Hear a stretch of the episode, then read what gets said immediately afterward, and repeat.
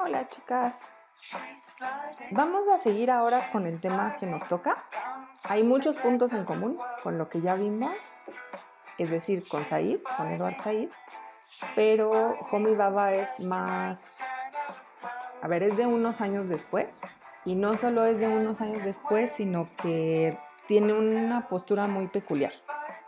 A mí en lo personal me parece muy interesante. No creo que tenga toda la razón del universo, pero me parece muy interesante. Y además es alguien que en los últimos años ha estado como muy presente en los estudios postcoloniales. Entonces, por eso me gusta verlo aquí, porque creo que aporta a que ustedes se puedan interesar y entrar en la discusión. En lo que llamamos estudios postcoloniales o teoría postcolonial o teoría crítica postcolonial, no hay una uniformidad. Es decir, no cualquier autor que clasifiquemos dentro de teoría crítica postcolonial está de acuerdo en todo con los demás. Muchas veces, muchas de las críticas provienen de los propios autores de teoría crítica postcolonial, no de fuera, sino de ellos mismos. Esto, lejos de ser como un problema, es muy interesante. Homi Baba es uno de esos autores que va a estar expuesto a ese tipo de críticas y bueno, lo vamos a tener ahí en, cuenta a la hora de llegar a, las conclusiones de este textito que les dejé.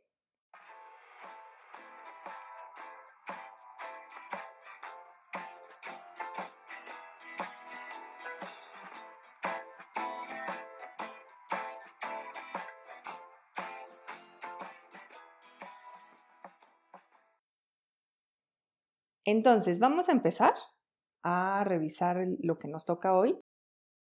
El texto que leyeron, bueno, yo les di dos opciones, leerlo completo, aunque yo lo dejé tarde, es un poco largo y es complicado.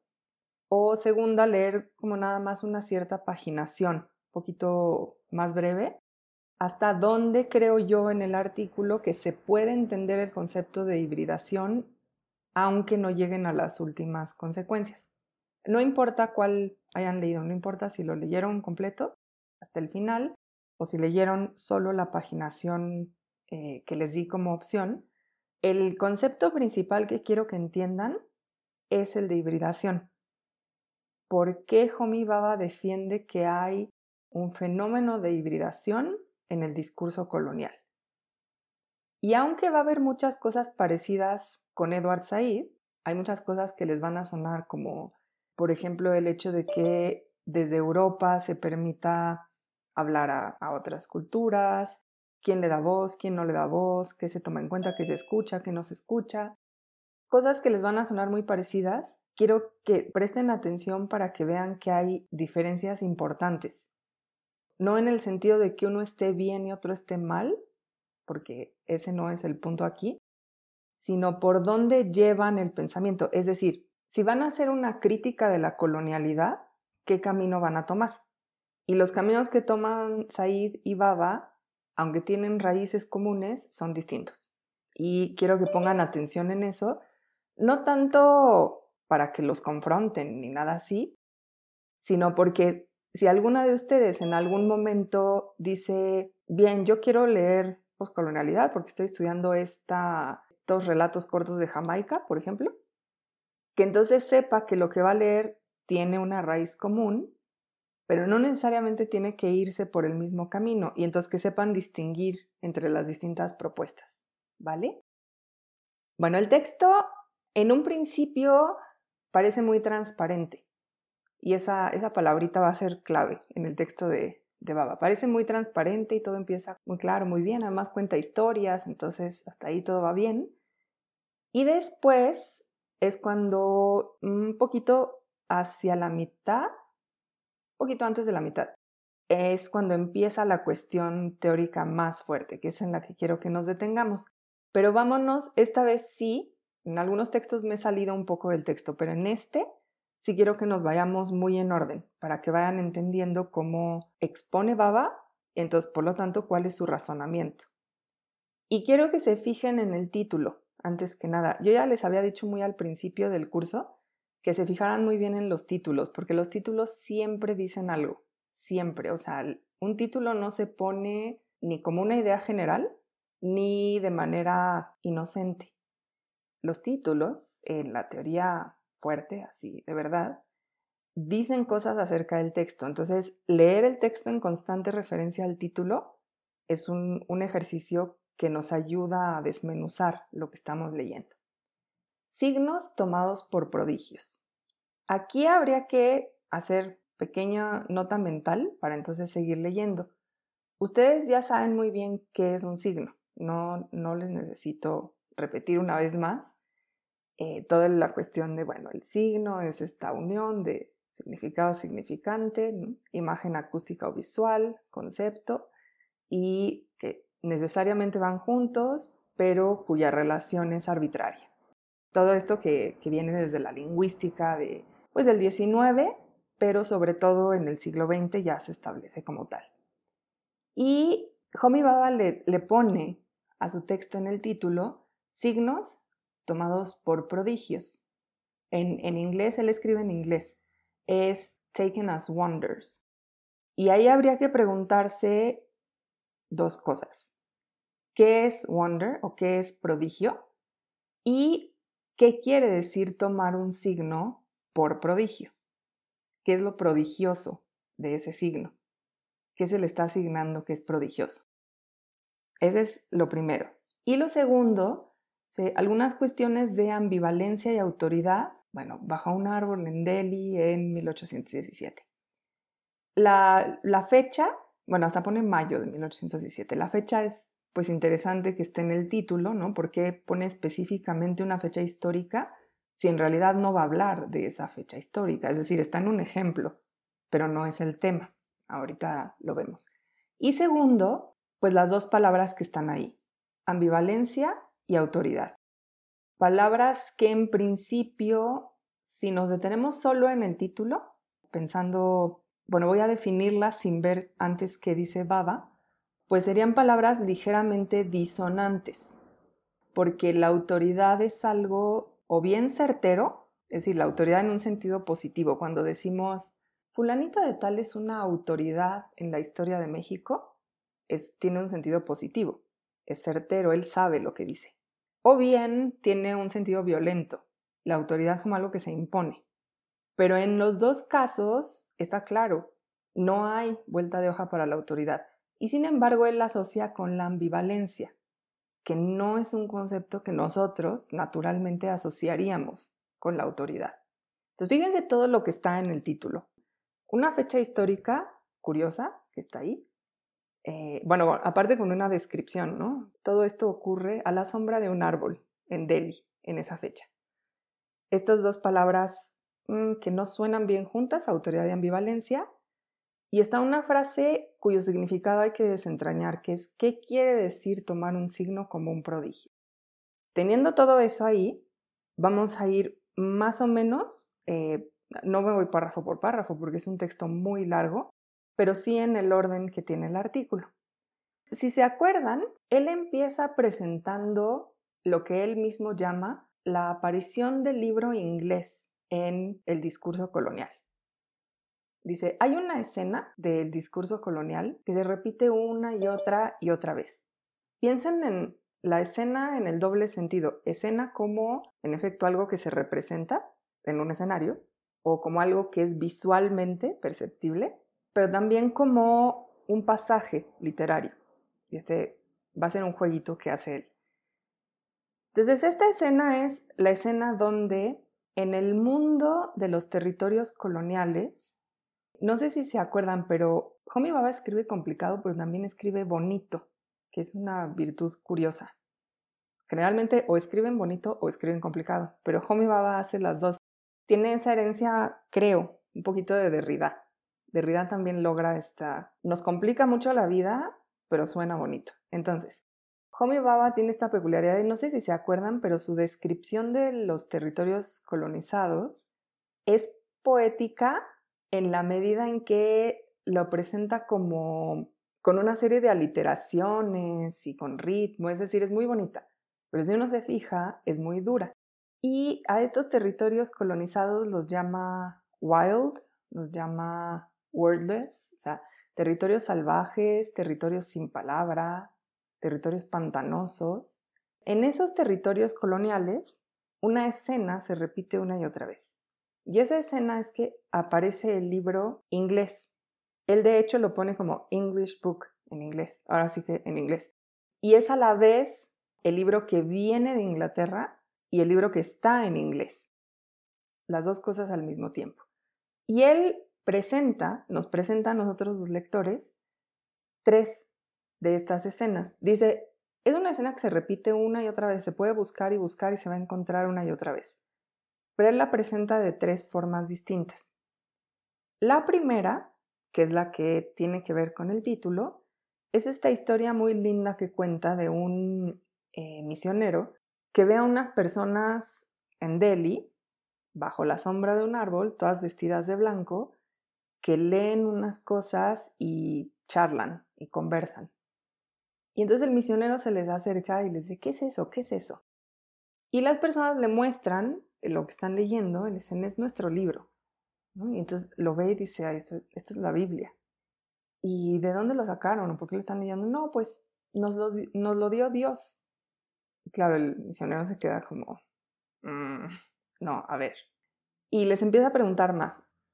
La historia de estas personas que están en Delhi es que un ángel de Dios les dio ese libro impreso, pero que como ellos son personas pobres y de hecho de las castas bajas en India, acuérdense que India tiene un sistema de castas, pues bueno, tenían algunas copias impresas, pero ya no podían tener más, entonces hicieron copias también a mano.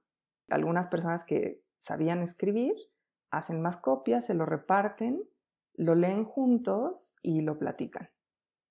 Y el, el misionero empieza a tratar de entender a su manera qué es lo que está pasando ahí. Y lo que dice es, ah, claro, es, estas deben ser las Biblias que se repartieron en tal misión en tal fecha. Y entonces los trata, entre comillas, de corregir. Y les dice, no, a ver, tú no viste a un ángel. Esta, este libro es el libro de, y utiliza además una palabra, no sé si, si la buscaron, pero utiliza una palabra que justamente quiere decir autoridad que es Sahib. Es el libro de los Sahib, que serían como los señores con mayúscula, que son los europeos. Dios se los dio a ellos y ellos nos lo dieron a nosotros. Las personas que están ahí bajo el árbol le dicen, ah, sí, ajá, sí. Y el misionero sigue tratando como de reconstruir una historia y decir, no, pero a ver, espera, ¿qué, qué es lo que están leyendo? ¿Cómo? No, pues nos reunimos cada año. Y pues esta es la palabra de Dios. ¿Y por qué están vestidos de blanco? Pues porque debemos ser puros. Y el misionero les dice, pero no, no necesitas vestirte de blanco, necesitas bautizarte. Y ellos le dicen, no, yo no me voy a bautizar porque ese es un rito que hacen unas personas que comen carne. Y las personas que comen carne no están puras. Y entonces el misionero ¿no? empieza a decir, no, eso no tiene nada que ver. No importa, incluso, no sé si se acuerdan, cita de memoria un pasaje bíblico, dice lo que Jesús dice es, no importa lo que entre por la boca de las personas, lo que importa es lo que sale, porque lo que sale por la boca viene desde el corazón. Y si es algo vil, entonces la persona se vuelve vil. Y ellos le dicen, ah, pues sí, sí, suena bien, ¿no? Bueno, entonces hay que bautizarse. ¿Cuándo vienen a bautizarse? En tal lugar los podemos bautizar. Ah, bueno, ahorita no tenemos tiempo porque tenemos que ir a cosechar. Pero bueno, luego vamos. Bueno, pero es, importante. Sí, pero bueno, es que comen carne. Bueno, pero es importante el bautizo, hay que bautizarse. Bueno, si todos lo hacen, así en, claro, ahí está la pregunta, ¿en dónde? ¿Quiénes son todos? Si todos lo hacen, nosotros lo hacemos. Y el pasajito que cita Baba termina con el misionero diciendo, llegará el día en que toda la tierra reciba la palabra del Señor. Y todavía las, personas que están ahí dicen, ah, sí, sí, ajá, bien, ¿no? Ya, ahí termina. Vamos a volver a esta historia, pero fíjense cómo hay un esfuerzo narrativo de ambas partes. Unos tratando de explicar qué hacen o tratando incluso de mostrar que es transparente lo que hacen. Y el otro tratando de entender de dónde sacaron esto, ¿no? ¿Cómo contamos esa historia? Ahí hay una tensión narrativa. El segundo ejemplo que pone de la aparición del libro es de Heart of Darkness, del corazón de las tinieblas. Y es un momento en que Marlowe, el personaje, si, si no han leído Corazón de las Tinieblas, bueno, léanlo. Es una gran novela. Pero si no han leído, el, el personaje principal y narrador es Marlowe, que se adentra en el Congo belga. Y bueno, es toda una historia acerca de una especie de viaje a la oscuridad y a la locura, que por un lado es profundamente colonial y por el otro es uno de los primeros grandes textos de literatura donde la oscuridad de la colonia no es solo de la colonia, es del encuentro entre colonizadores y colonizados. El, horror no es propio del lugar, es, es lo que pasa cuando se encuentran. Entonces, algo pasa ahí. Hay una parte de la historia donde Marlowe está navegando por el río, este río infinito, y es, ya un momento donde él está despegándose de, lo que podríamos llamar la cordura, entre comillas, europea, la claridad europea, y de pronto encuentra un libro, que es un libro técnico de navegación, o sea, no, no es la Biblia, pues, es libro ahí de un señor que te enseña los principios de la navegación, y ve en el libro lo que él llama un intent of purpose, un, propósito claro, enseñar cómo navegar. El libro está en inglés y ese propósito claro de alguna manera lo hace recuperar la idea de que pues él es una persona que viene de ese mundo, del mundo inglés, del mundo civilizado. A tal grado, fíjense, antes en la novela es que esta es una partecita que cita y que me va a importar mucho. Marlowe ve a un africano con un, pequeño pedacito de tela en el cuello a manera de collar, pero la tela es europea, es una especie de tejido o estambre. Y cuando lo ve Marlowe en el africano, dice, ¿por qué? ¿De dónde lo sacó y qué significa? Y duda, duda de ese significado, dice, ¿qué, quiere decir eso? Es, es muy interesante porque es ese entretejido del cuerpo y la tela, ese tejido, ¿qué quiere decir ahora? O sea, no lo entiendo naturalmente porque ya no está donde yo lo veo siempre. Entonces, ¿qué quiere decir ahora? Y, hay un, un, momento de confusión, de, no solo de confusión, sino de temor. Pasa el tiempo, él navega y cuando encuentra este libro sale de ese temor, al menos en ese pasaje. Después va a haber más, pero en ese pasaje sale de ese temor. es la segunda. Entonces tenemos a Messé, que es el misionero, a Joseph Conrad, que es el autor de Heart of Darkness, y el tercer ejemplo que propone Baba es Naipol. Y en Naipol, la imagen de la aparición del libro es el propósito de Naipol de viajar a Inglaterra para convertirse en un verdadero escritor. Porque él no puede ser un verdadero escritor en el Caribe. En el Caribe no hay algo así como un verdadero escritor. Entonces tiene que viajar a Inglaterra, donde el arte es arte per se, y ahí, libre de toda la confusión, todo el pensamiento pantanoso que hay en los territorios coloniales, él va a lograr ser escritor. Es parte de este texto autobiográfico de Naipaul y lo citaba. Y de nuevo, a lo que aspira es a esa biblioteca, al libro en inglés, como fuente de claridad. Entonces, fíjense, tenemos esos tres ejemplos de la escena que él mismo propone. Hay una escena que se repite en el discurso colonial. Ahora bien, uno los ve y dice, ah, bueno, sí, en efecto, se repite la escena. Hay como un territorio confuso donde de pronto la claridad parece estar en el libro, en lo que ya está escrito en inglés. Pero entonces Baba, y aquí está el primer pasito, complica desde el principio un poquito esa situación. Y dice, es muy curioso que, aunque es una escena que se repite una y otra vez, cada vez que se repite hay un pequeño desplazamiento de lo que quiere decir ese libro. No en un sentido metafórico, no como el libro es una metáfora, sino en un sentido del esfuerzo que le toma a los autores o a los personajes bueno, o no solo a los autores, a los personajes, sino a los personajes históricos, en el caso de Anud Messé, que es cómo recuperar la claridad del libro. Y ahí hay algo curioso porque no es autoevidente, no es tú, colonizado, estás mal y esta es la verdad. ¿Dónde está la verdad en ese libro? Y ahí hay un pasito, un tropiezo, por decirlo así, un, pasito en falso muy leve, muy sutil, que Baba ve y es a partir de donde empieza su reflexión. Él lo dice de una manera muy bonita. Lo que dice es, el libro, el libro inglés, así como él lo pone, debería ser siempre la fuente de originalidad y de autoridad. Es lo que él llama en otro lugar el lugar de la cultura. Ahí está, eso es la cultura. Pero en cada una de estas escenas, esa cultura está rodeada de una cierta incertidumbre, de una cierta incapacidad de aprender con H inmediatamente qué es eso que está en el libro.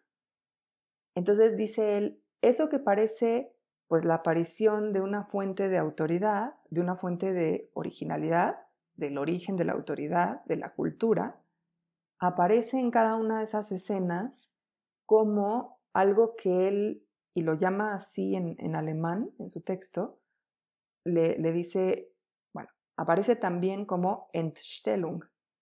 Stellung en alemán, bueno, las alemanas lo saben, Stellen es como, en este caso teórico, en el sentido conceptual, posit en inglés, como poner algo, presentar una idea, colocarla. Y el prefijo ent, bueno, sirve de muchas maneras, pero una de las maneras en que funciona ese prefijo es planteando una disyuntiva a ese verbo. Entonces, Entstellung, básicamente, si lo tomamos de manera muy, muy literal, quiere decir eso, o sea, plantear una idea, pero ya en disyuntiva, ya dividida, ya bifurcada. Es un poquito eso. En español, y no está nada mal, bueno, y también en inglés, por cierto, está traducido como desplazamiento displacement. Se presenta algo, pero ese algo ya está desplazado desde un inicio. Y lo que dice Homi Baba es, esto es muy curioso, porque tendemos a pensar el problema colonial justamente como un centro que se ha erigido a sí mismo como centro y que entonces cuando llega a otros lugares particularmente en una empresa de dominación como es la empresa colonial, pues como ya se había erigido como centro, pues desprecia lo demás.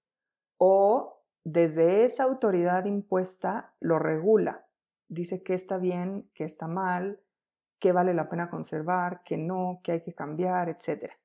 De hecho, si se fijan, esto es mucho lo que vimos en el texto de orientalismo, cuando Said dice Europa desde el inicio, ¿se acuerdan de Said, no? Desde el siglo XIV ya decía, bueno, Oriente es un pasado místico, exótico y a la vez rico en civilizaciones clásicas, pero que no fue por el camino correcto.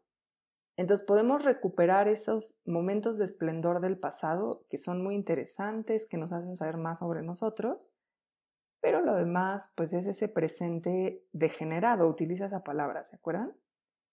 En principio se parece mucho.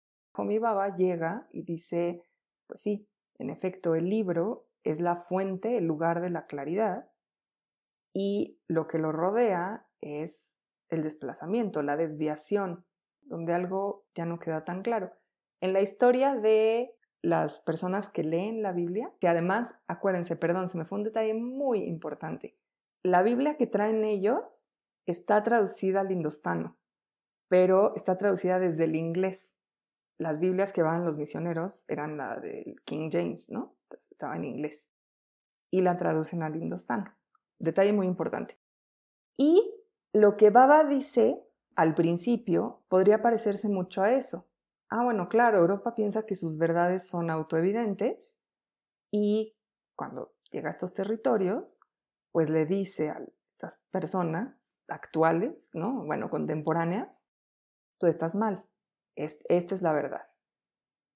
El propio Baba dice, esa es una forma de leerlo. Es decir, tenemos toda una serie ya de camino recorrido en la teoría que nos dice esto. Y de hecho refiere particularmente a Foucault y a Derrida, si se acuerdan. Por la parte de Foucault cita la teoría del poder de Foucault, a partir de la cual Foucault nos, ha explicado que el texto, bueno, además de muchas formas de poder que explica Foucault, Foucault es muy amplio, pero en el caso de Homi Baba citando a Foucault, bueno, les, les recuerdo que Foucault ya había hecho esto y ya nos había dicho que el texto sirve como un dispositivo de poder. ¿Por qué? Porque se le asigna al texto el carácter de verdad. Y a partir de ese estatuto de verdad, entonces lo que no corresponde con el texto se considera falso. Y todo lo que ustedes puedan derivar de ahí es negado, es perseguido, es censurado, todo lo que ustedes quieran. Foucault ya había hecho eso. Derrida, por otro lado, que es alguien a quien nosotros vimos y que ustedes pueden recordar, había dicho algo muy parecido en términos teóricos, en, términos de pensamiento. Y lo que había dicho es, en efecto, el pensamiento occidental se constituye como una estructura con un centro. ¿Por qué hay un centro? Porque si aceptamos que la estructura es una estructura de signos y que los signos funcionan, bueno, por diferencia el uno con el otro, entonces, la estructura es un juego infinito dentro de sí misma. Pero para que no sea infinito, entonces colocamos un centro, que es el famoso suplemento. Esto lo vimos con el primer texto. El suplemento es a la vez lo que llega a colocarse en un lugar donde parece que falta algo. O sea, falta algo porque si no tenemos el centro, aquello no nos lleva a ningún lugar, es siempre un juego de signos continuo pero también es suplemento porque excede. Es decir, no, no solo es suplemento porque suple, sino también porque excede a esa estructura. Entonces viene todo este juego de Derrida de decir, el centro es excéntrico porque está siempre fuera del juego de los signos, está siempre fuera de la estructura. Pero, yo sé que esto es muy abstracto, pero acuérdense que el centro de, el centro, bueno, la columna vertebral del texto de Derrida tiene que ver con que ese centro lo hacemos parecer autoevidente. El ejemplo que yo les ponía, creo recordar, cuando vimos ese texto, era si pensamos que el mundo es creado y que hay un Dios, ese Dios no puede ser creado, porque entonces todo se vuelve una cadena infinita, una cadena infinita donde uno dice, bueno, ¿dónde empieza qué? Si Dios es creado, entonces tiene que haber otro Dios que lo haya creado y así sucesivamente.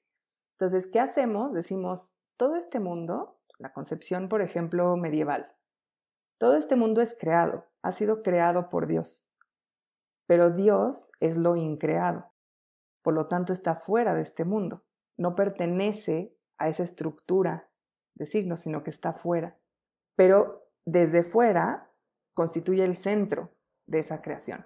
Ese es un poco lo que dice Derrida y, dice, se puede repetir con un montón de cosas, con la idea de hombre, así, hombre, en, varón, con la idea, bueno, de Dios, por supuesto, del Estado, con la idea de la democracia, se puede repetir con un montón de cosas.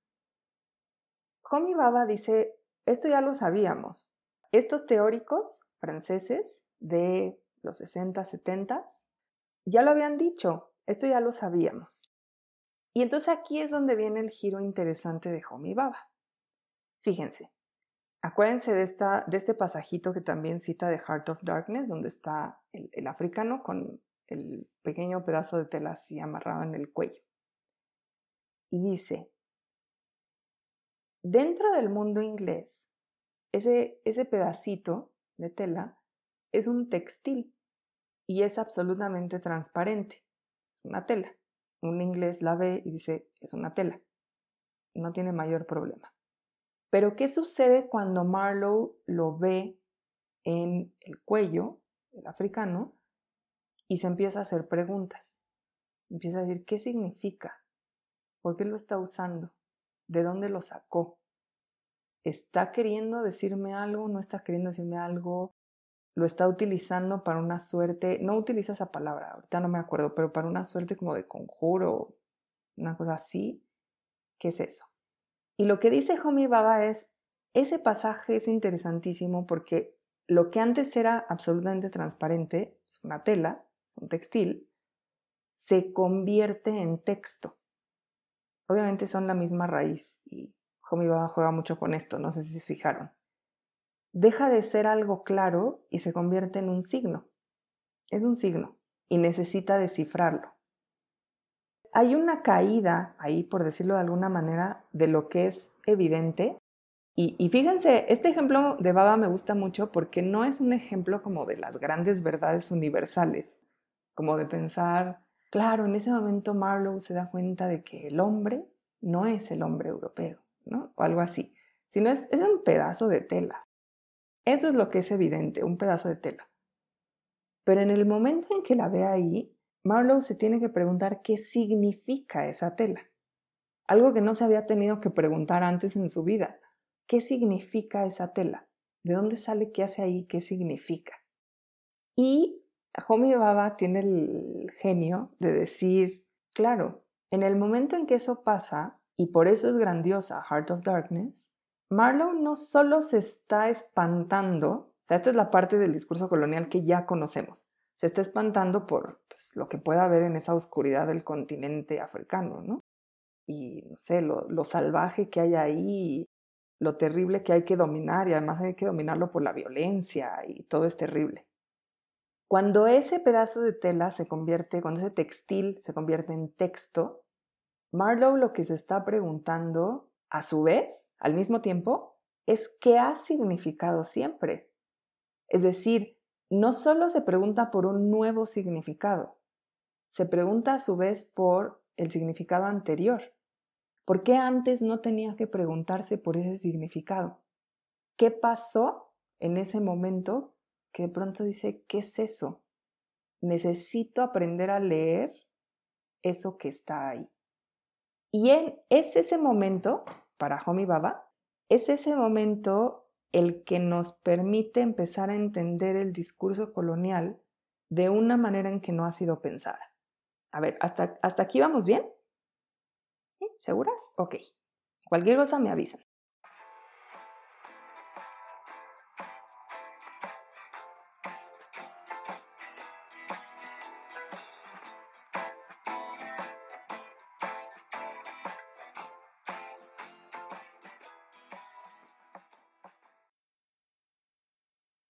Tenemos hasta ahí la presentación de tres escenas, donde aparece un libro. El libro es europeo, particularmente inglés.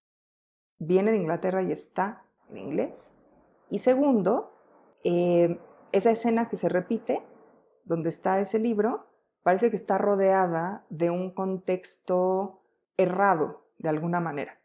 Estos señores que no están entendiendo bien cómo les llegó la Biblia, este africano que tiene algo que no le pertenece. Y en el caso de Naipaul es a la inversa, él quiere salir de ese territorio para volverse un escritor en toda la verdad de lo que es ser un escritor.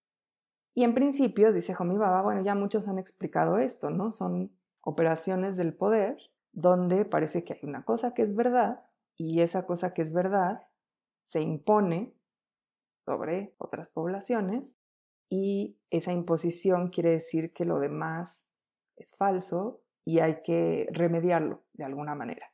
Incluso pone unos ejemplos que son, son por cierto, aterradores. No sé si, si les llamó la atención, que es el ejemplo de la, de la Compañía de las Indias Orientales. La Compañía de las Indias Orientales en principio era el gobierno de la India colonial. Es decir, no crean que los ingleses llegaron a India y dijeron, ay, ¿cómo se gobiernan ustedes? A ver cómo nos gobernamos juntos. Y tampoco crean que llegaron y dijeron, ah, bueno, entonces vamos a poner aquí, no sé, una especie de subparlamento, ¿no? Por decirlo así. No, el gobierno de, la, de, de India, de la India colonial, era una empresa, eso era. Entonces es la Compañía de las Indias Orientales. Y uno de los representantes tiene una carta que la, pueden buscar ustedes por ahí, la Carta sobre la Educación, que presenta la posibilidad de educar a la población india en inglés con la intención explícita de que al cambiar la lengua al inglés y al enseñarles en inglés con una serie de máximas morales, que por supuesto vienen de la cultura inglesa, los mismos habitantes de la península india van a ser quienes destruyan sus modos antiguos. Es decir, que Inglaterra no se va a tener que preocupar por eso. Lo único que tiene que hacer es darles clases de inglés. Y de hecho la cita, Homi Baba la cita y es una idea absolutamente perversa. De, hecho lo dice, estos, estos paganos van a destruirse ellos solos. No nos hace falta preocuparnos por eso. Entonces Homi Baba dice, bueno, todo esto ya lo sabíamos, ya hay teoría al respecto. Pero, y aquí, segundo, segundo momento del texto. Acuérdense mucho de, esta, de, la telita que trae el africano. Dice Homi Baba, hasta ahí todo bien.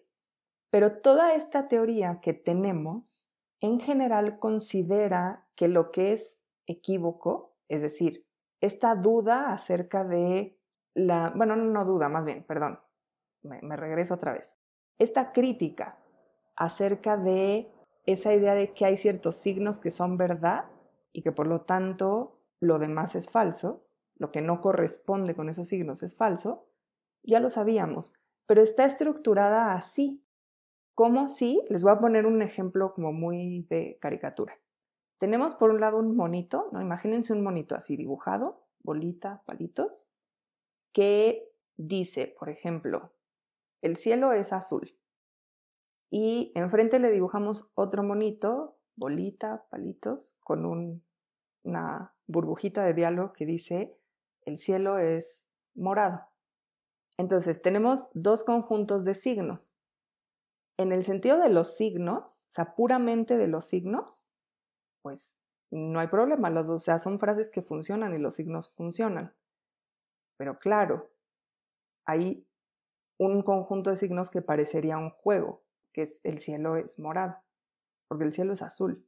Entonces decimos, pues aquí hay un juego de signos. Pero es un mero juego de signos. Si nosotros apelamos a la realidad empírica, entonces el conjunto de signos del primer monito, el cielo es azul, es el que contiene verdad. Ahí hay una aparente referencia a la verdad. Y lo que dice Homi Baba es, bueno, lo que está en juego ahí es eso, la referencia, el referente.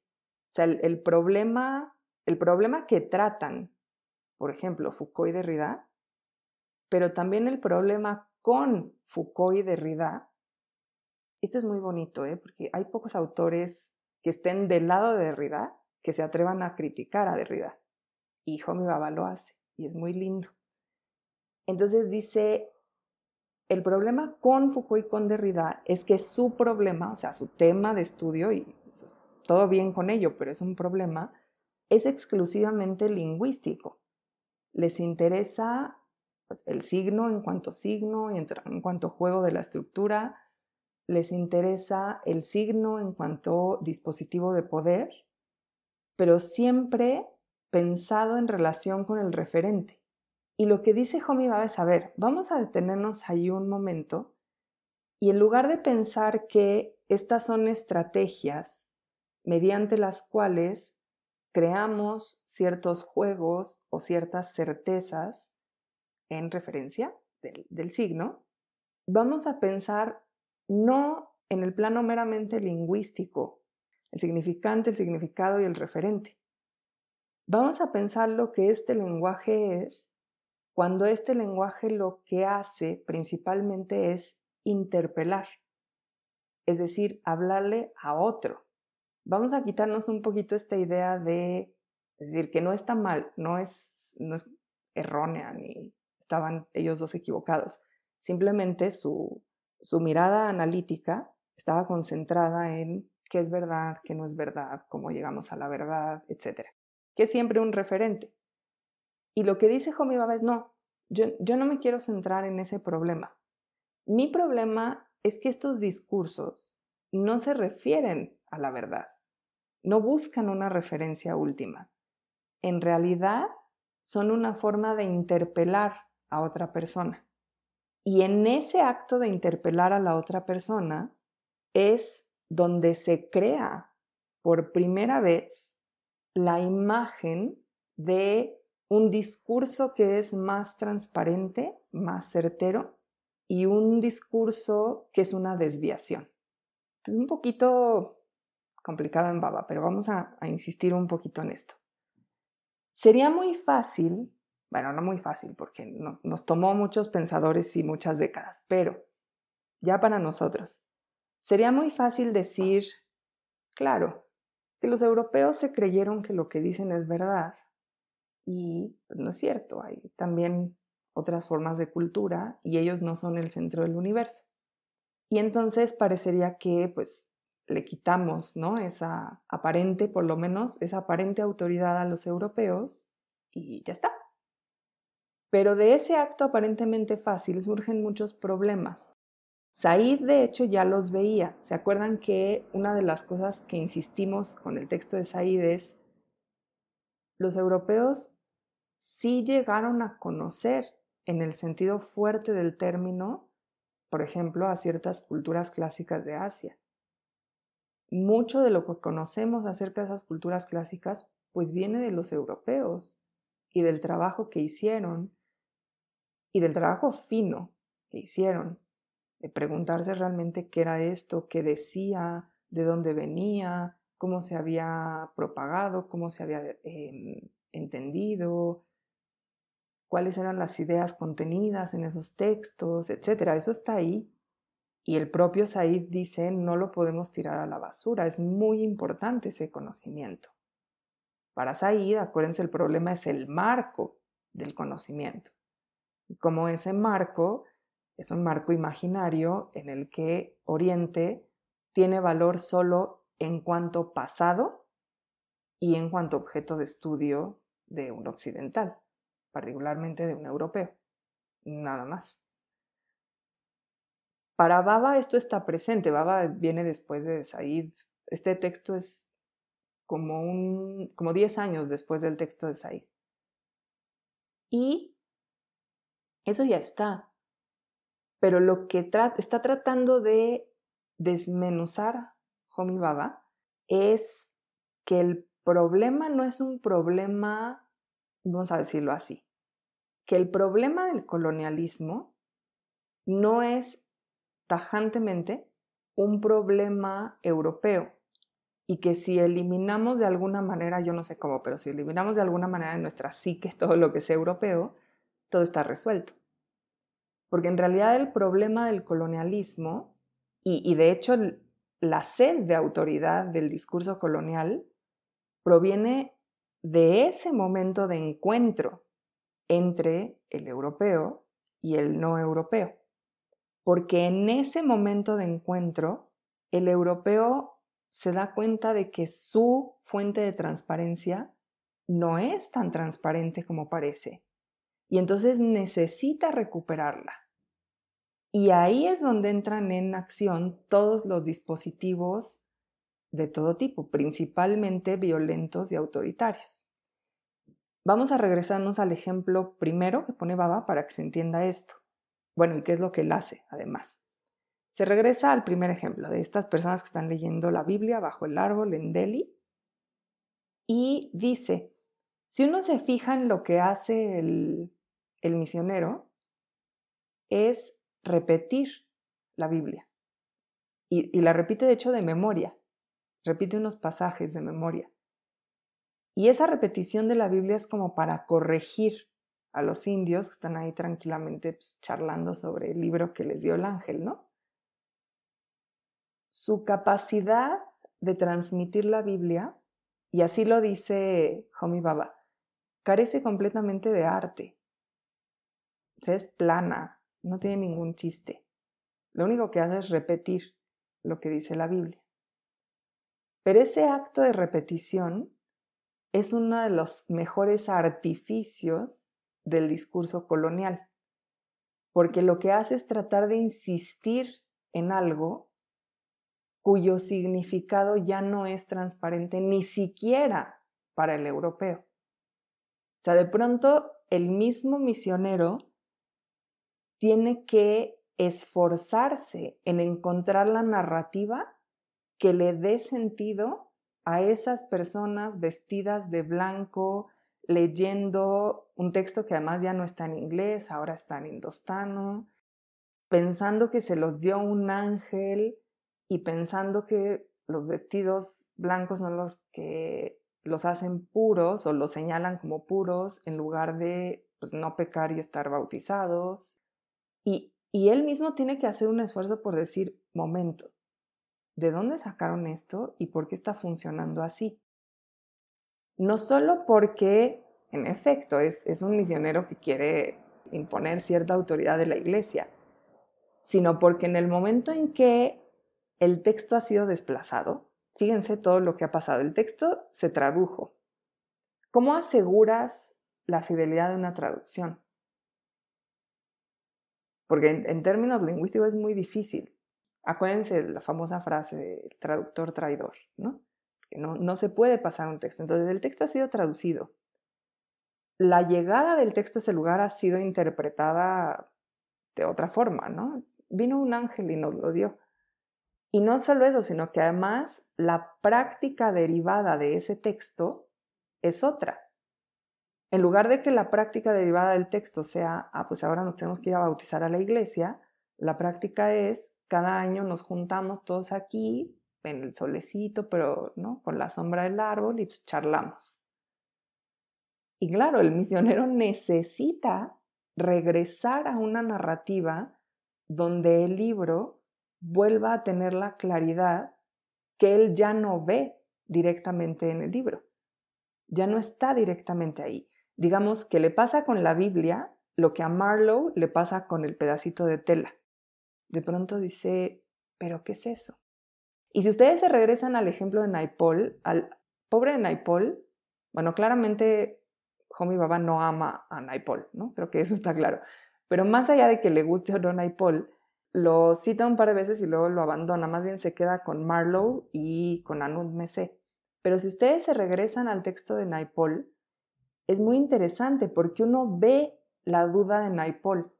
Cuando lo lee uno por primera vez, dice, ay, claro, Naipol se quiere ir a Inglaterra porque piensa que en el Caribe no se puede ser un escritor de verdad, que de hecho no hay literatura de verdad en el Caribe. Qué mal. Y ya, ¿no? Uno sigue. Pero después de que uno llega a este punto del texto de Baba, dice, a ver, si nos regresamos al texto de Naipol, en efecto, vemos la duda de Naipol, porque Naipol no está diciendo, no hay, o sea, no dice la frase así literal, no hay literatura en el Caribe, o yo no puedo ser un escritor de verdad si, si estoy en el Caribe. Lo que dice es, pues yo imaginaba que esto era lógico, que yo me iba a Inglaterra y entonces era un escritor de verdad, porque en el Caribe la base de, esa escritura se me empantanaba. Pero hay un resquicio de duda, un ¿sí será? ¿Será que yéndome allá ya seré un escritor?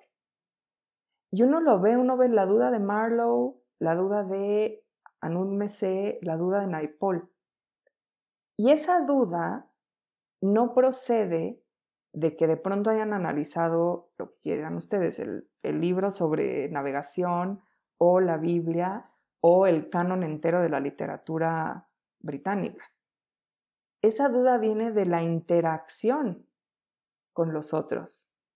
En el caso de Naipol es todavía más fuerte porque viene de la interacción de su propio, con su propio medio. O sea, su propio medio hace dudar a Naipol si realmente existe eso, si realmente existe ese lugar donde está el arte con mayúsculas, ese lugar donde los escritores son de verdad escritores. O Anund Mese se tiene que esforzar por decir, no, vamos a ver, necesito recuperar la historia de de dónde viene esta Biblia, cómo llegó aquí y qué sigue significando. Porque claramente aquí no está significando lo que yo creo y hace el esfuerzo por recrear la narrativa. Y lo mismo le pasa a Marlowe. ¿no? Marlowe cuando encuentra este libro dice, claro, yo vengo de aquí, yo soy inglés. Hay, hay un sentido en este viaje. No es simplemente así la pérdida de toda brújula, en medio de la oscuridad, hay un sentido. Y el sentido está en inglés, es decir, en la lengua inglesa, viene de Inglaterra y viene de un conocimiento. Ah, ok, ahora ya lo sé, pero tiene que hacer el esfuerzo.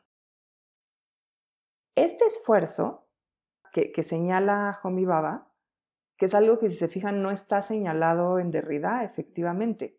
Cuando nosotros leímos ese textito de la estructura del juego y el signo, es muy interesante porque Derrida da por hecho que Occidente ya funciona así. Así es Occidente, así funciona. Y Homi Baba se da cuenta, es muy interesante, insisto, lo van a poner en cuestión, pero es muy interesante, se da cuenta de que no, no es tan sencillo, que en realidad el pensamiento occidental empieza a funcionar así cuando necesita recuperar el carácter simbólico del signo. O sea, sí, todos son signos, pero hay ciertos momentos en que necesitas darle un estatuto simbólico. Esto también lo habíamos visto, si se acuerdan. Símbolo es aquello justamente que coincide perfectamente con una realidad. O sea, donde esa realidad de hecho está presente en el signo. El ejemplo que yo les había puesto es el del el gobernante en la historia de Guillermo Tell, que ponen una lanza con el sombrerito del gobernador y el sombrero es el gobernador. Te tienes que inclinar ante el sombrero porque está ahí la presencia del gobernador. Se los puse como ejemplo de filosofía de la presencia. Y lo que dice Homi Baba es, sí, pero eso solo pasa, solo necesitas hacer eso, necesitas recuperar un símbolo cuando sientes inseguridad acerca de lo que tú mismo pensabas que era transparente.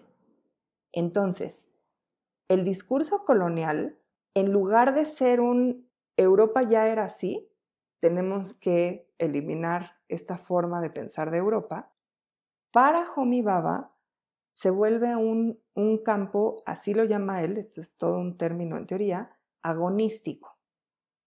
Agón en griego quiere decir lucha. Y un campo agonístico, esto es muy importante, ¿eh? no, es, no es un campo de guerra, es decir, no, no es, ah, claro, entonces que unos saquen las armas y otros saquen las armas, y entonces vemos, no sé, quién mata más o algo así. Un campo agonístico en, la teoría crítica quiere decir un campo de conflicto, pero ese conflicto quiere decir que hay posiciones móviles. Lo agonístico es muy común escucharlo en teoría política. Eh, hay muchos autores que defienden que la democracia no es un sistema de armonía, sino un sistema agonístico es decir, un sistema donde distintos grupos toman distintas posiciones, siempre en tensión, en conflicto, pero justamente es democrático porque acepta ese conflicto y acepta que es posible el cambio de posiciones. Homi Baba, aunque no está haciendo teoría de la democracia aquí para nada, está diciendo algo parecido. ¿Cómo lo plantea él? Bueno, si se fijan, Ahorita ya vamos llegando como a la mitad del texto, más o menos. Hay dos cosas que dice. Primero, recupera una cosita de Derrida, es lo primero. Y esa cosita de Derrida, aunque nosotros no la vimos muy específicamente porque en ese texto solo está mencionada al pasar, es la idea de la diferencia. Sí lo dije bien, diferencia con A. Que es, bueno, toda una idea derridiana de que el signo no tiene significado más que por diferencia con otros signos. Y eso hace que el significado siempre llegue después. Es decir, que no sea transparente, que yo no pueda ver una palabra e inmediatamente, como por una especie de acto de magia, decir esta palabra es tal. Sino que en realidad el proceso de significación siempre es proceso, y ese proceso es en contraposición con otras palabras. Esto es así, digamos, lingüísticamente, pero también históricamente. Poner colonia, por ejemplo, no es una palabra per se, como signo, únicamente como signo. El signo, colonia, no es autoevidente. O sea, puede ser varias cosas. ¿no? Entonces, no es autoevidente. ¿Cómo llegamos a un significado profundo de esa palabra? Número uno, hablando más, como dice Roland Barthes, pero número dos, pues por oposiciones. Y esas oposiciones con otros signos, esas tensiones con otros signos nos van llevando al significado en un proceso donde el significado adviene después de todo un ejercicio.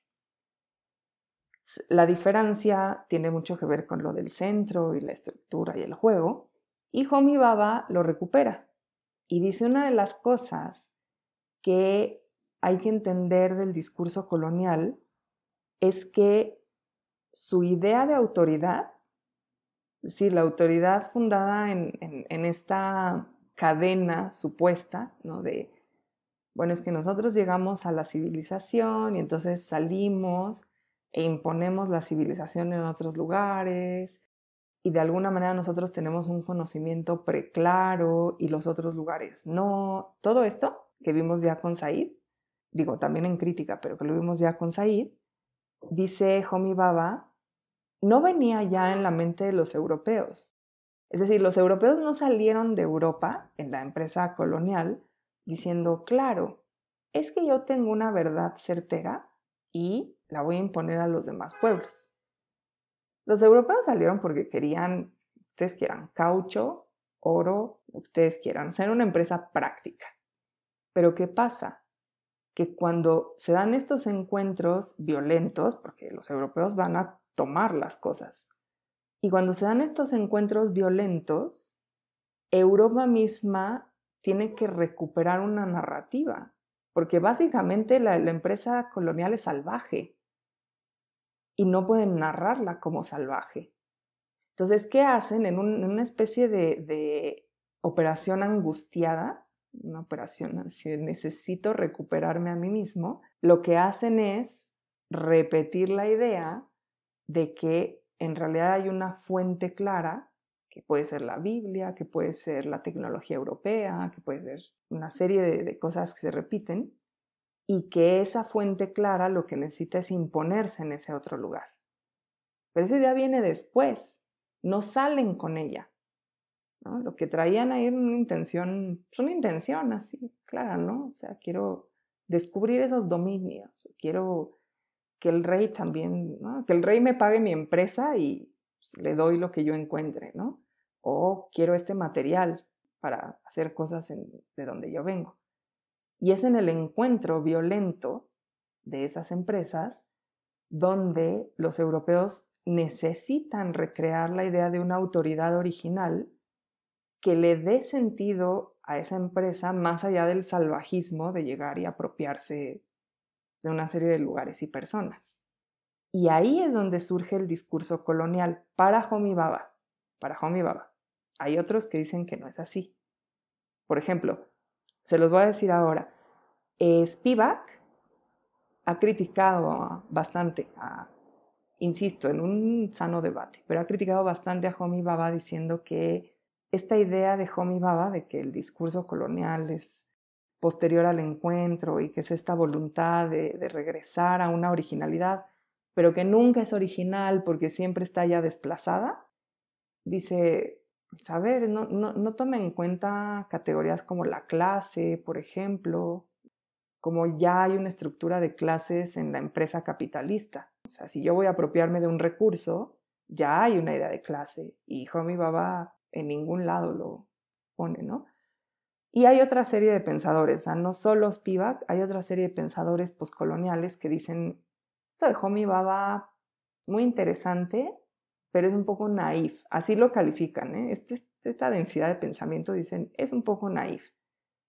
Ahora, ¿por qué le dicen naif y cuál es el siguiente paso que da Homi Baba?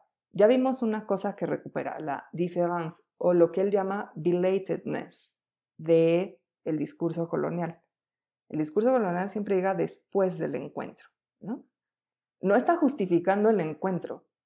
Lo único que está diciendo es el tipo de autoridad que existía antes de la empresa colonial era otro. El tipo de autoridad que se funda después de la empresa colonial es este que conocemos. donde se piensa que hay una fuente de claridad y esa fuente de claridad es la lengua y el conocimiento europeos. Y que hay que imponerlo una y otra vez porque se nos escapa. ¿Por qué se nos escapa? Porque son signos. Miren, lo que está diciendo se los voy a traducir porque sé que esto es, el texto es difícil. Homi Baba de pronto es tan, tan, tan teórico que es difícil entender ciertos párrafos. Se los voy a decir así. Para Foucault y Derrida, el poder es una forma de control. O sea, tú tienes un centro de poder y entonces controlas.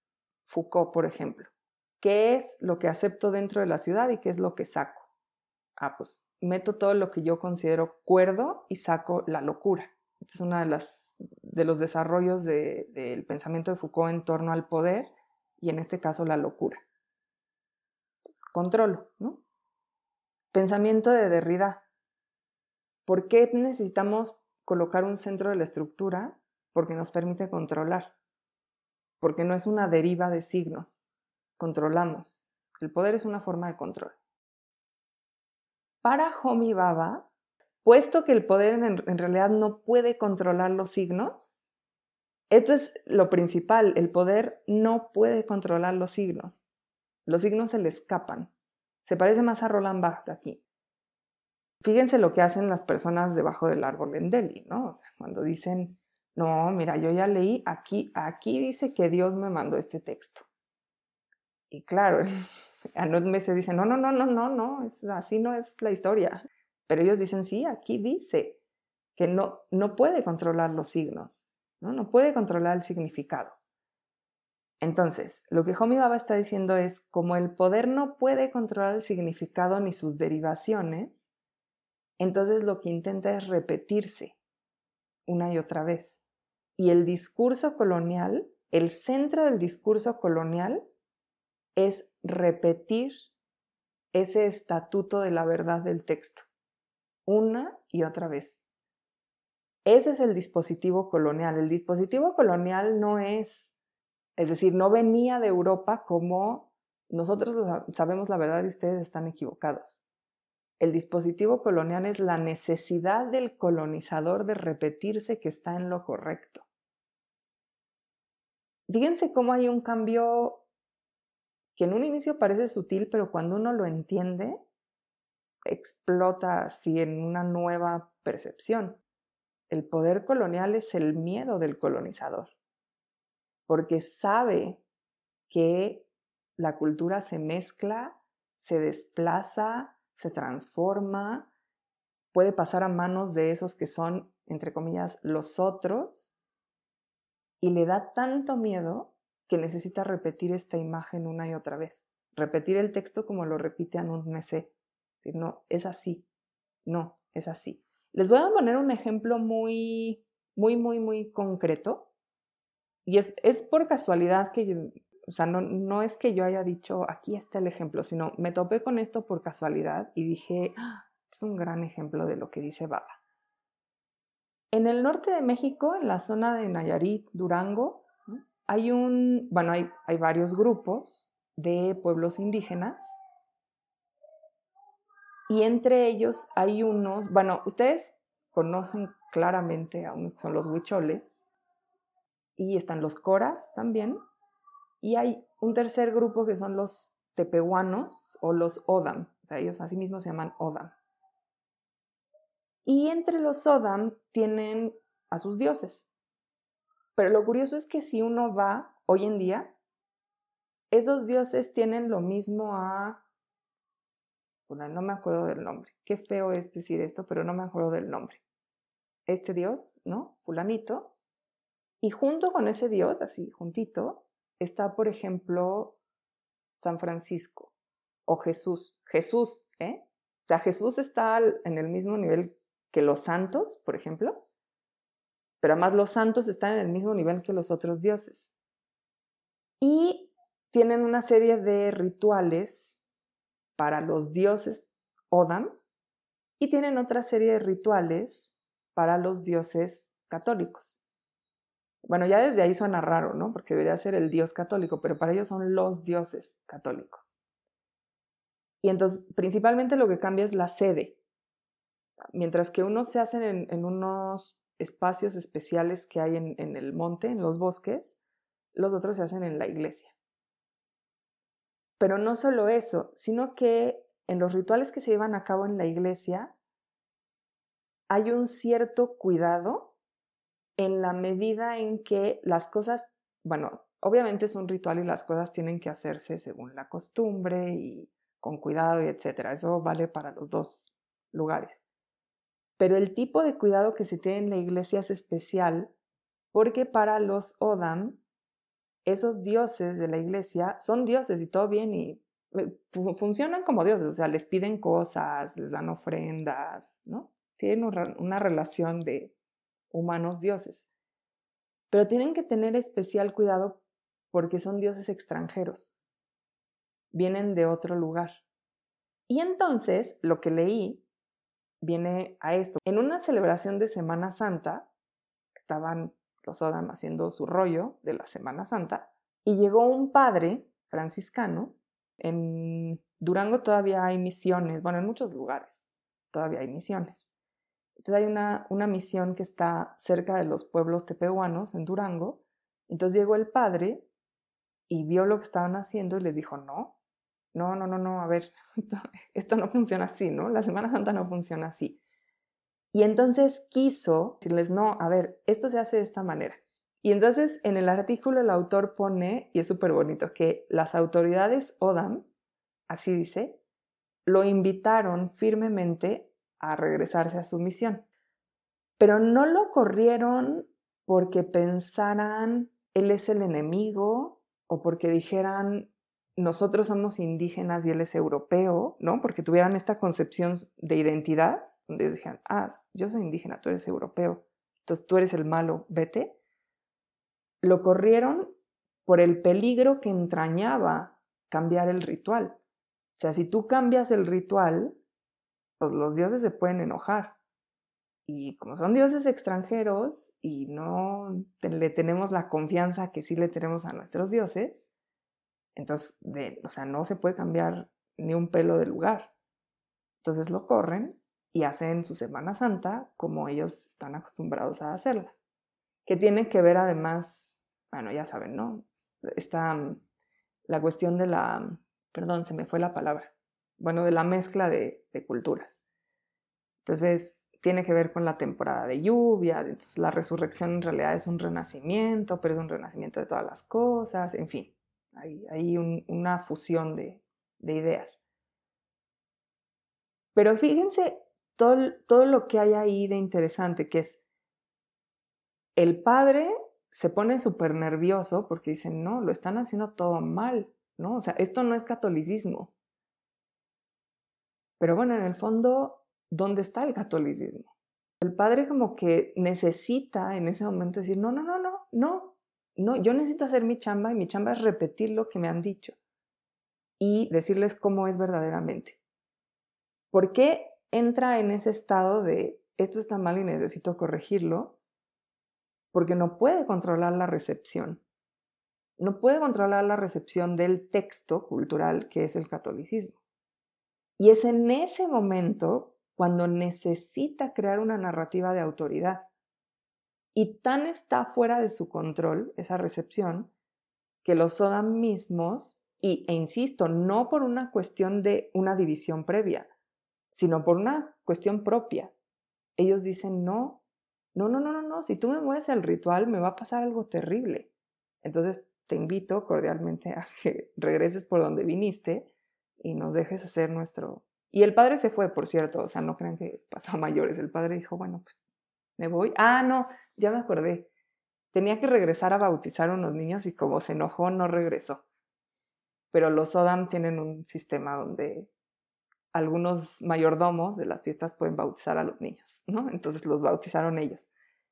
Pero fíjense cómo está funcionando ahí la relación.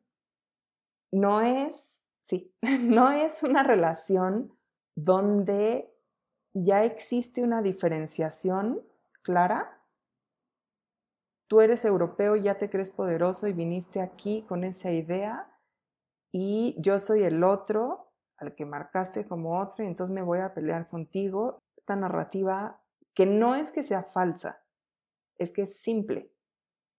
Y Homi Baba lo que dice es, no, no tiene nada de simple. Ahora, hasta ahí. Siguiente paso que da Homi Baba. No tiene nada de simple porque la identidad nunca es algo ya hecho. La identidad parte de esa diferencia, de esa belatedness de los signos y de ese carácter agonístico. ¿Cómo sucede, cómo se da la identidad? Y aquí le importan los doce, del colonizado y del colonizador en estas escenas de la aparición del libro inglés. Y lo que dice es, pues el libro es precisamente esa superficie de contacto con, él, él lo dice muy bonito, es una superficie con puntos de presión diferenciada. Algunas cosas empujan para acá, otras cosas empujan para acá. Imaginen ustedes una, una tela. No sé si han visto esto, es, es, una imagen un poco perturbadora, la verdad, a mí no me gusta nada, pero lo usan a veces en películas medio de terror, que ponen una tela tensada y entonces alguien pone, no sé, las manos o la cara sobre la tela y entonces se ve como que hay algo ahí, ¿no? Y se ve como aterrador. Homi Baba lo que está diciendo es, la identidad es, es eso. Es que tú tienes una superficie y muestras ciertas cosas, pero para mostrarlas tienes que empujar. Tienes que decir, miren, aquí hay esto, pero alguien más va a decir, no, no es cierto, esto no, solo hay esto, y más bien lo otro va para acá. No, no, no, no, no, no es así, más bien es acá. Y entonces Todas esas presiones sobre esa tela de un lado y del otro son lo que constituyen las identidades. Y esto da pie a una manera de pensar la identidad dentro de ese marco colonial que, ojo, Baba no está negando que el marco colonial sea violento. En ningún momento lo niega. El marco colonial es un marco violento. Pero, dado que el discurso colonial se conforma así, entonces las identidades, es decir, el otro, no la referencia a la verdad, sino las personas que están en esa situación del encuentro colonial, insisto, violento, del encuentro violento colonial, en realidad no tienen una identidad ya marcada, sino que sus identidades se dan a partir de ese juego agonístico, donde uno empuja más hacia un lado, otro empuja más hacia el otro, y todo el tiempo están en una negociación. Lo que las personas debajo del arbolito en Delhi hacen es eso, cuando le dicen, ah, sí, este, no, pues sí nos podemos bautizar, pero ahorita no nos da tiempo, es eso, ¿no? Es un, te tienes que bautizar, es, esto es como debe ser. Ajá, entonces presionan hacia el otro, le dicen, ahorita no, porque para ellos estar ahí charlando vestidos de blanco ya es. O sea, ellos ya son católicos, directa, por trato directo con Dios, ¿eh? no por otra cosa, ya son. ¿Por qué necesitan hacer esa otra cosa? Hay una forma, por cierto, y esto en literatura es fascinante. En México, una de esas formas de, de identidad que juega con pues, las ideas no solo españolas, es decir, en origen españolas, sino después también mestizas de lo indígena es el silencio. Los indígenas siempre se quedan callados. véanlo en la literatura, o sea, lean literatura donde haya personajes indígenas y siempre están callados. Y, el, el, alma española o mestiza entra en terror ante ese silencio, ¿no? Y, y, claro, busca, busca justificar ese silencio en que son atrasados, en que no saben, en que son salvajes. Pero ese es un discurso posterior. O sea, primero les aterra el silencio, les aterra que no les contesten, que no los incluyan, y entonces viene el otro discurso. Es súper interesante eso, el, silencio del indígena, no como falta o como falla, sino como estrategia del indígena. Me va a quedar callado y tú te vas a espantar. Y en efecto, funciona. Una y otra vez en la literatura está ahí. Entonces, fíjense, para Baba, el encuentro colonial que no deja de ser violento tiene un resquicio de resistencia. Es decir, puesto que el poder es incapaz de controlar el significado y su diseminación, los colonizados tienen siempre un espacio de resistencia. Y ese espacio de resistencia es precisamente esa, esa pequeña cuña de que el mismo colonizador ponga en duda su empresa. Es una cuña casi moral, si se fijan. ¿Estás seguro de que tú estás bien? Y en ese momento, y eso es muy interesante en Baba, el colonizado está desplazando el lugar de la cultura. Dicen, no, no, no está ahí en tu libro que tú dices que está todo bien, ¿eh? Aquí hay algo que yo estoy poniendo. Y hay una agencia. Esto, insisto, Baba ha sido criticado, bueno, por no usar ciertas categorías, por ser un poco naif. Es más, les voy a contar, esto explica muy bien lo que quieren decir con naif. En la publicación original, este es un artículo académico que se publicó así solito como artículo, no es parte del libro originalmente, sino que era un artículo. Y en las notas de agradecimiento ya saben que muchísimos artículos empiezan con agradezco a los dictaminadores y a fulanito por haberme dado no sé qué y el proyecto tata. Entonces, en la nota de agradecimientos, Homi Baba dice, bueno, da unos agradecimientos, no me acuerdo a quién, pero de esto sí me acuerdo porque es muy representativo le da las gracias a su esposa y pone, porque ella que trabaja en el terreno político, a ver, ella es activista y trabaja con cuestiones de nacionalidad y, o sea, de darles papeles a los inmigrantes en Gran, en Gran Bretaña. Y entonces dice, le agradezco mucho a mi esposa porque su trabajo político en lo que toca a la nacionalidad, los papeles, el reconocimiento de estos migrantes como ciudadanos británicos, me hace darme cuenta siempre de lo insuficiente que es la teoría. Y a mí ese agradecimiento de Baba me gusta muchísimo, porque en el fondo está diciendo, pues nosotros podemos teorizar mucho sobre el uno y el otro, pero hay que dar la batalla, ¿no? En, lo concreto, en estas personas que están ahí sin papeles en Gran Bretaña perteneciendo a las excolonias de Gran Bretaña. Y es, es una forma como modesta de decir, aún así me interesa esto, pero sé que es, tiene sus limitaciones. Ahora, dentro de esas limitaciones, y por eso lo llaman un poco naive, lo que él está diciendo es que el nosotros, o sea, la identidad se funda siempre en, un nosotros. Nosotros tal, te, te sientes perteneciente a un grupo porque tienes una serie de características y de posibilidades que te hacen afín a ese grupo.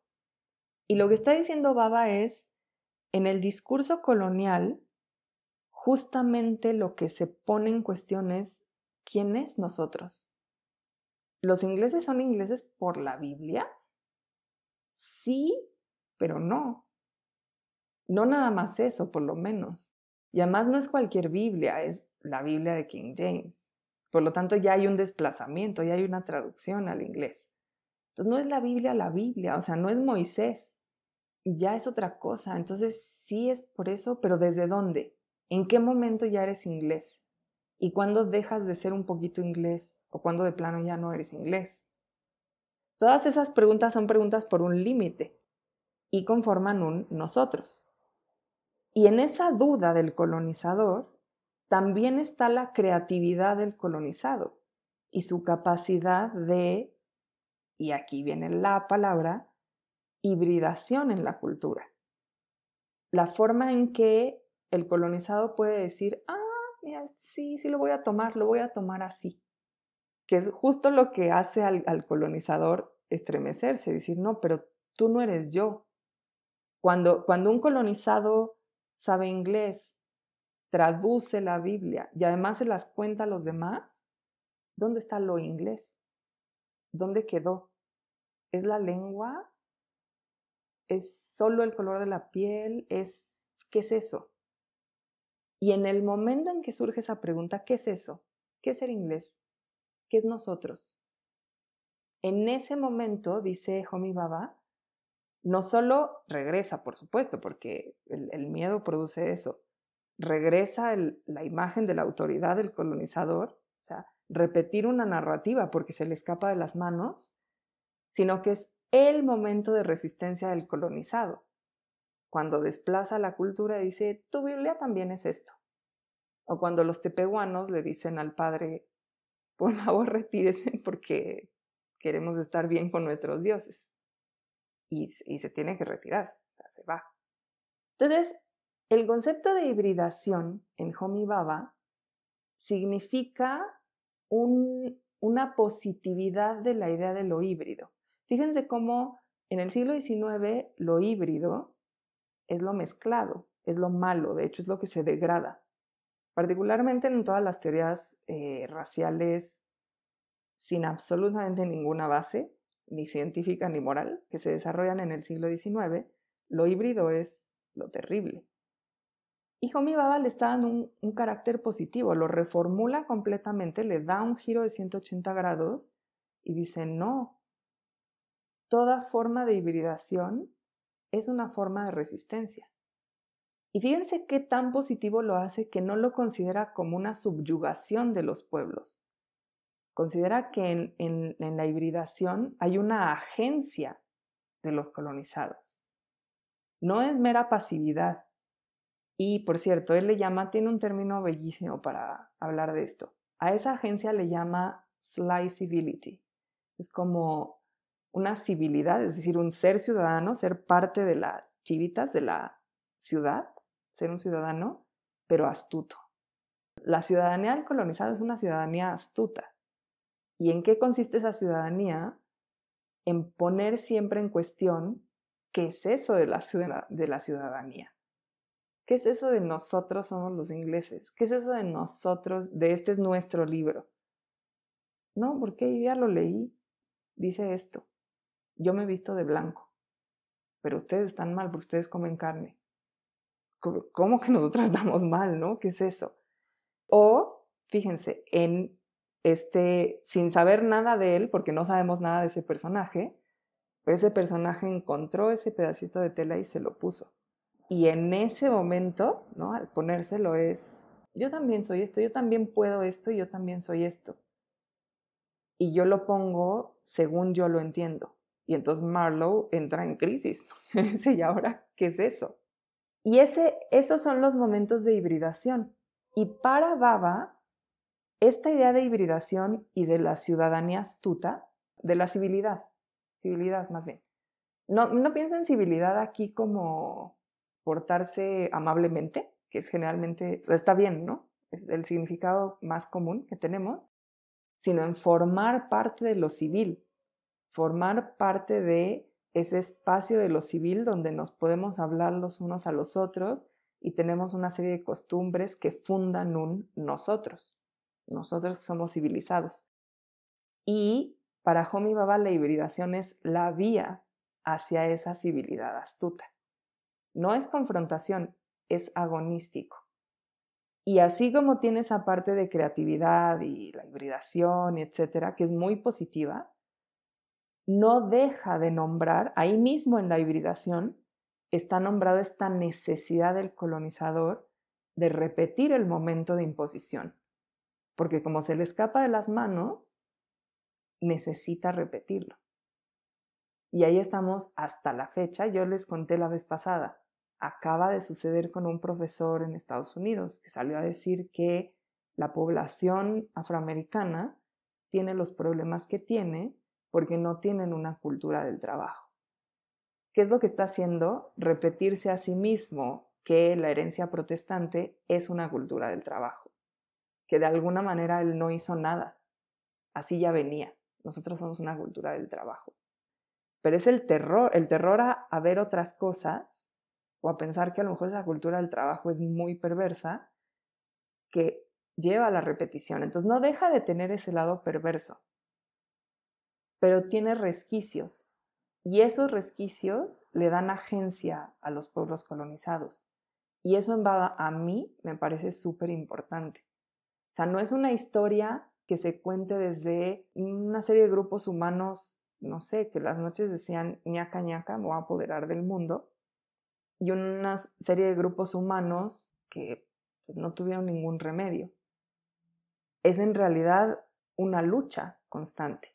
Y en esa lucha constante, así como el miedo te lleva a una repetición violenta, esa repetición violenta tiene resquicios donde tú te apropias el otro y resistes a esa imposición. Pero no resistes rechazando, resistes desplazando. ¿Ven por qué es astuta? Porque lo desplazas, lo, lo mueves de lugar.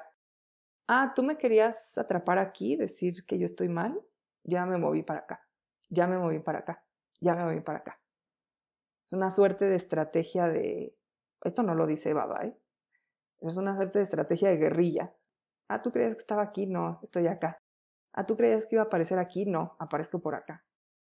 Y esta estrategia es creativa. Para Baba, las antiguas colonias que ahora ya se han liberado, pero están sometidas también a una serie de estructuras, no solo de resquicios coloniales, sino de neocolonialismo, tienen capacidad creativa. Y creo que eso es bien importante en Baba. ¿Sí? ¿Seguras? Ok.